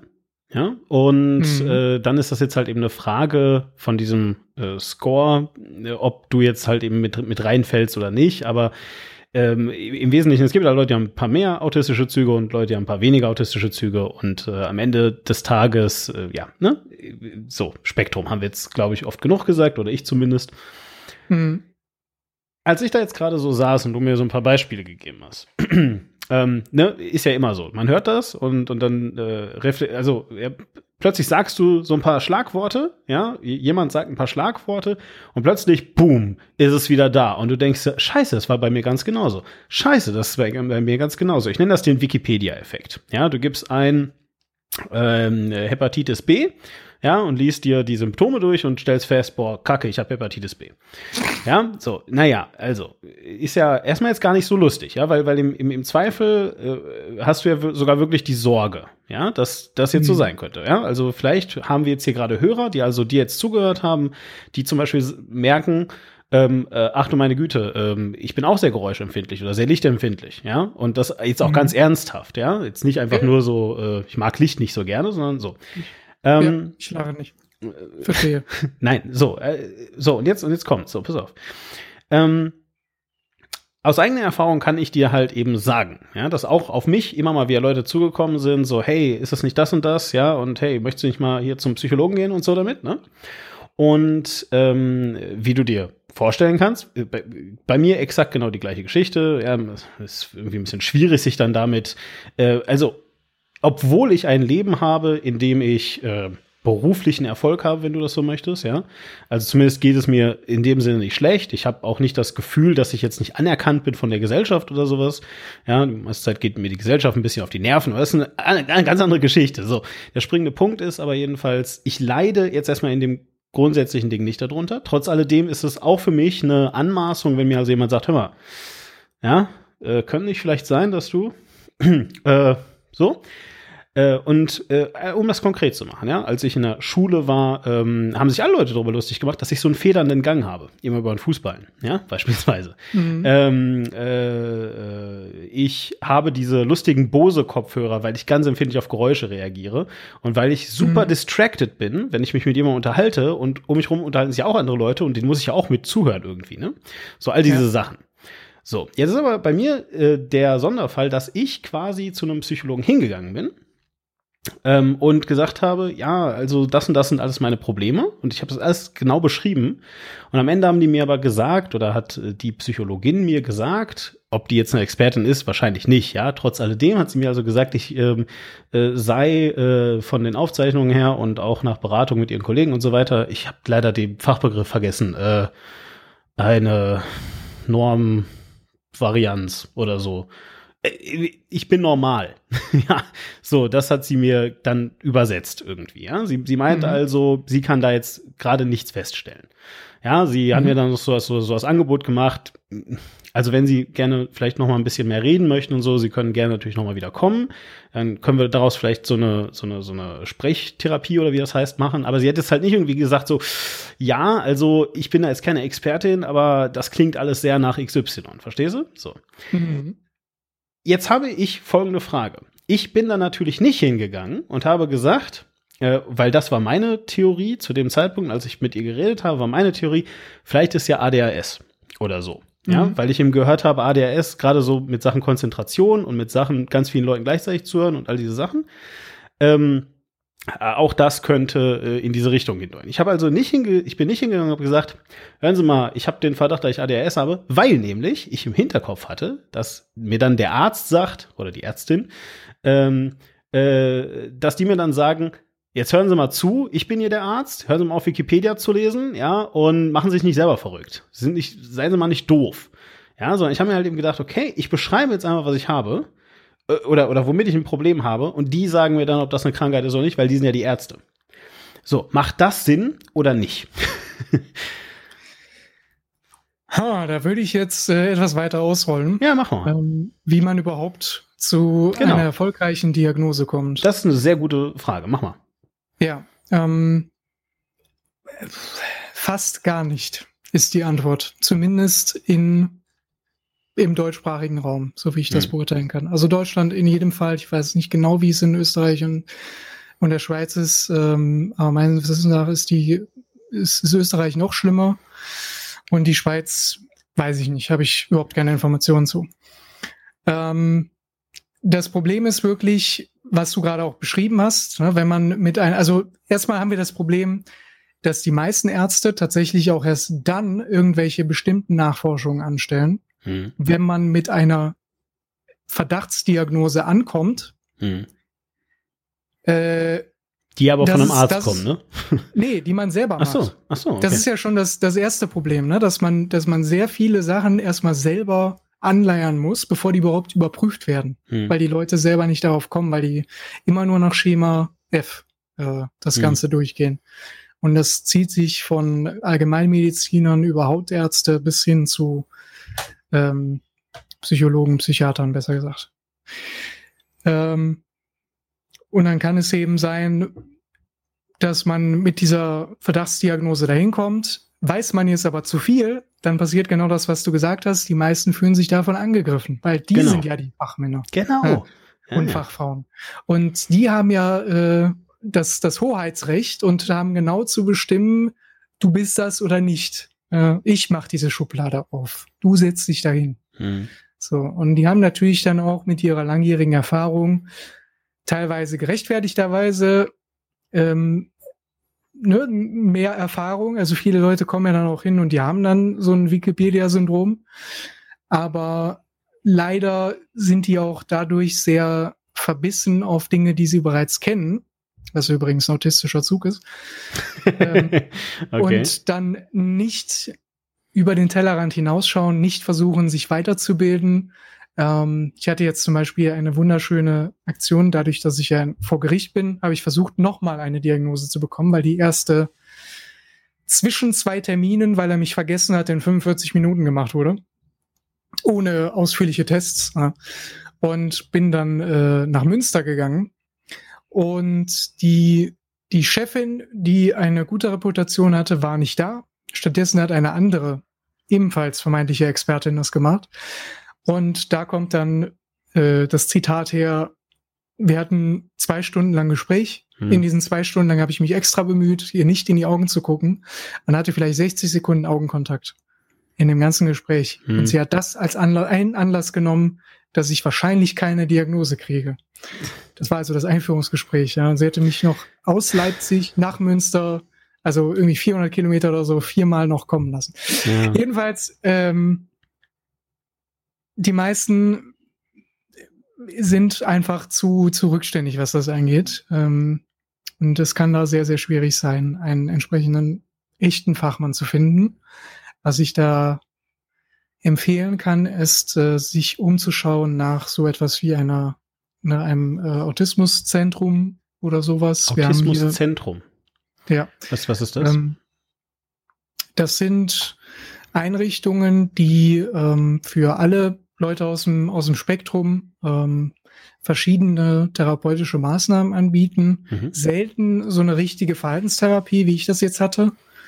Äh, aber da kann man zumindest mal einen Ansprechpartner finden und die ersten Baby-Steps machen. Mhm. Da kann man sich auch äh, ein bisschen rückversichern lassen, weil die Leute dort meist mehr Ahnung haben als äh, die Leute, die am Ende eigentlich das Sagen haben, ja, die, die mhm. Ärzte, die dann das ausstellen. Was sehr, ähm, sehr verrückt ist, ehrlich gesagt. Also. Das ist, es ist furchtbar. Es ja. ist wirklich furchtbar. Ja. Ähm, ja, also ich meine, wenn jemand in NRW wohnt, ich kann, äh, ich kann dort gerne mal äh, in ein gutes Wort einlegen. Ne? Also mein, mein Kontakt biete ich gerne an. Auch für Rückfragen bin ich gerne zu haben. Ähm, aber am besten via Mail oder? Äh, ja, zum Beispiel Mail oder ähm, Discord, Telegram, irgendwie ja. sowas. Dann würde ich sagen, äh, vielleicht, also, ne, solltet ihr das jetzt hier gerade hören und euch denken, oh krass, Nordrhein-Westfalen, das ist bei mir direkt, also ich wohne da und ich hätte jetzt gerne Kontakt, dann äh, könnt ihr in eurem Podcast-Player schauen. Da werde ich auf jeden Fall die gängigen Methoden, Ivan zu kontaktieren, verlinken. Sollte euer Podcast-Player das aus irgendeinem Grund nicht anbieten, geht ihr auf http ähm, war-klar.de und da äh, findet ihr auf jeden Fall alle Links, um den Ivan zu kontaktieren. Natürlich auch gerne nicht nur aus NRW, ne, sondern bei allgemeinen Rückfragen auch. Da bin ich immer gerne für zu haben. Ähm, aber zurück zu, zu der Diagnose, wie man da rankommt. Ähm, es ist, es ist ein Teil, also teilweise ist es ein sehr langer und schwieriger Weg. Die Diagnose selber ist allerdings auch nicht hundertprozentig notwendig, ähm, wenn man für sich schon eine Therapiemöglichkeit gefunden hat. Also so ein Autismus-Therapiezentrum äh, oder wie auch immer die dann heißen, die heißen ganz verschieden, ähm, kann zum Beispiel schon genug sein, gegebenenfalls mit seinen Selbsthilfegruppen und was weiß ich nicht was, äh, Urlaubstagen oder was auch immer, die man gemeinsam verbringt, wo man mit Therapeuten zusammenarbeitet oder auch einfach nur einem Sozialarbeiter. Ähm, eine Diagnose ist vor allem dann relevant, wenn man das irgendwie äh, auf dem auf gesellschaftlicher Ebene verwenden möchte. Mhm. Ich habe jetzt zum genau. Beispiel in Deutschland dadurch direkt eine Schwerbehinderung bekommen und habe natürlich auf dem Jobmarkt mit einer Schwerbehinderung äh, einen großen Bonus. Leider aber auch einen Malus äh, weiterhin, weil ich, ich persönlich zumindest ähm, auf dem ersten Arbeitsmarkt nicht zu gebrauchen bin. Also es, es ist unmöglich, mich zu vermitteln in irgendwas, was zumutbar ist. Also kann keine schwere Arbeit verrichten, ähm, weil dort meistens irgendwelche sensorischen Filter total überansprucht werden. In einem Büro ist das ähnlich mit dem, mit dem Geklacker, dem Gequatsche. Ähm, wenn sich bekannte Strukturen verändern, bin ich auch direkt wieder raus ne, für ein paar Tage und habe dann total viele Ausfalltage mhm. insgesamt und überhaupt die ganze Belastung bei einem Vollzeitjob ist insgesamt zu viel wegen diesen ganzen Faktoren. So, dementsprechend ist es nicht zumutbar, mich zu vermitteln. So, dann ist es zum Beispiel sehr sinnvoll, eine Diagnose zu haben und diese Schwerbehinderung zu bekommen, weil man dann gegebenenfalls auch in, ähm, ja, andere Möglichkeiten gehen kann, was es auch immer dann gibt im eigenen Land. Ähm, die Therapie kann man meines Wissens nach auch ohne eine äh, Diagnose beginnen. Also selbst wenn man einen Therapeuten außerhalb eines solchen Zentrums findest, findet oder das im Internet findet, je nachdem. Ähm, die haben ja sowieso keine Krankenkassenzulassung in der Regel und da bietet es sich dann auch an, das so früh wie möglich zu beginnen oder zumindest irgendwie anderweitig Hilfe zu suchen. Aber das wirklich Entscheidende ist, jemanden an der Hand zu haben, der sich auskennt. Das ist das aller, aller Wichtigste. Welches Medium das jetzt hat, äh, ist erstmal zweitrangig, weil man sich selbst kennenlernen muss und verstehen muss, warum man so ist, wie man ist. Hm. Und was es damit auf sich hat und in welche Richtung man geht und wie man das anderen kommuniziert und pipapo. Da kann schon äh, jemand reichen, der sich einfach damit auskennt oder ein Sozialarbeiter oder auch ein Therapeut. Von mir aus kann auch der Türöffner ein Psychiater sein, aber letztlich geht es vor allem um das Fachwissen bei der Person, die man um Hilfe sucht.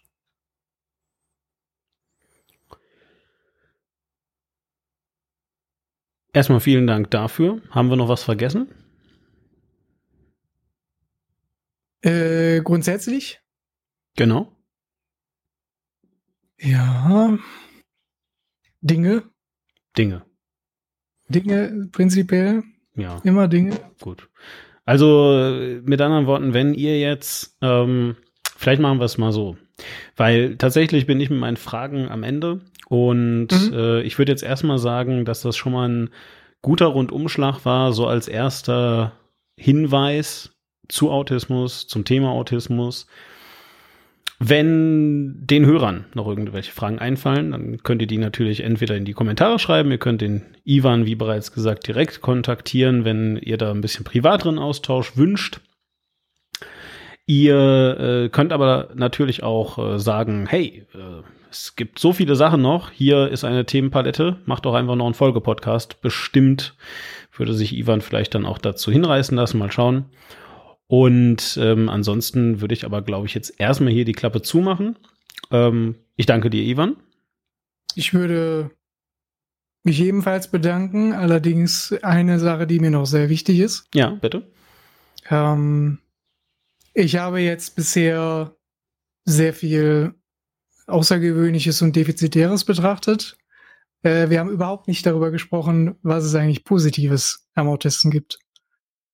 Und ich glaube, dass das ist eine ganz wichtige Message, die auch die Leute mitnehmen sollten, die möglicherweise jetzt ins Internet gehen und nach Aspergers Checklist oder Female Aspergers Checklist oder sowas suchen ähm, und dann dort Dinge von sich finden.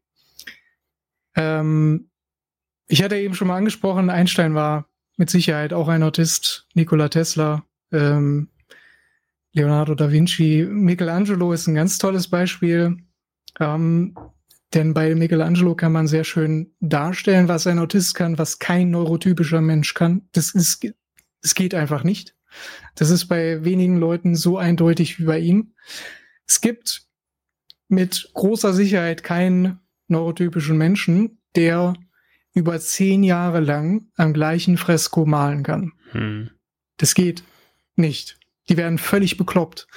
Und das ist das Schöne äh, bei der Arbeit eines, eines Autisten, wenn er sich, wenn, wenn er sich da reinfrisst, wenn er sich besonders darauf fixiert, kann er das ohne Unterlass machen. Nonstop, die ganze Zeit, jeden Tag. Es wird niemals langweilig. Er kann jedes Mal, ja, Definition of Madness sozusagen, ähm, das Gleiche tun und äh, nicht unbedingt eine andere, einen anderen Ausgang erwarten, wie es, wie es in der Definition von Wahnsinn heißt, aber äh, er tut es, tut es einfach immer wieder und das völlig ohne zu ermüden.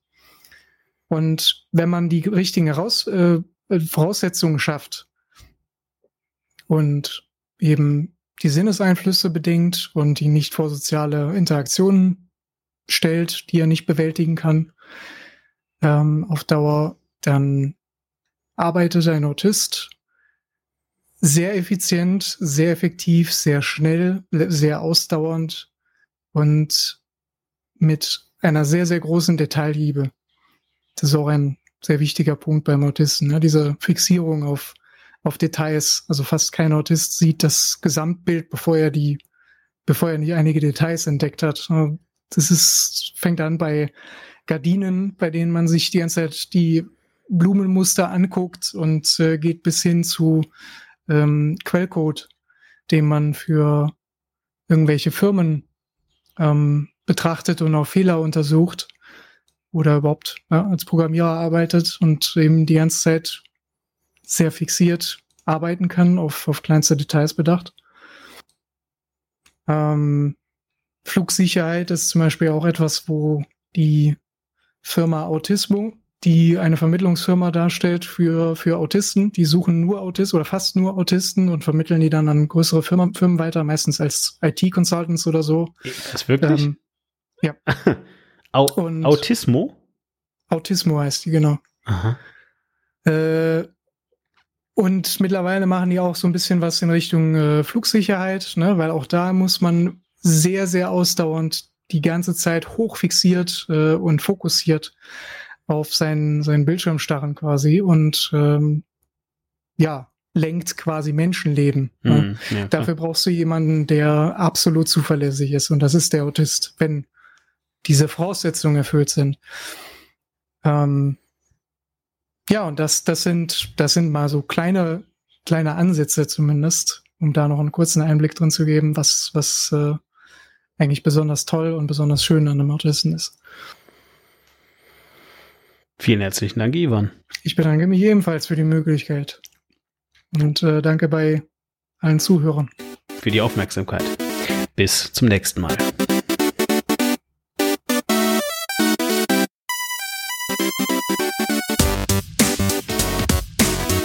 Für Fragen oder Feedback schreibt doch auf Twitter an @demon oder @warklar oder hinterlasst einen Kommentar unter war-klar.de.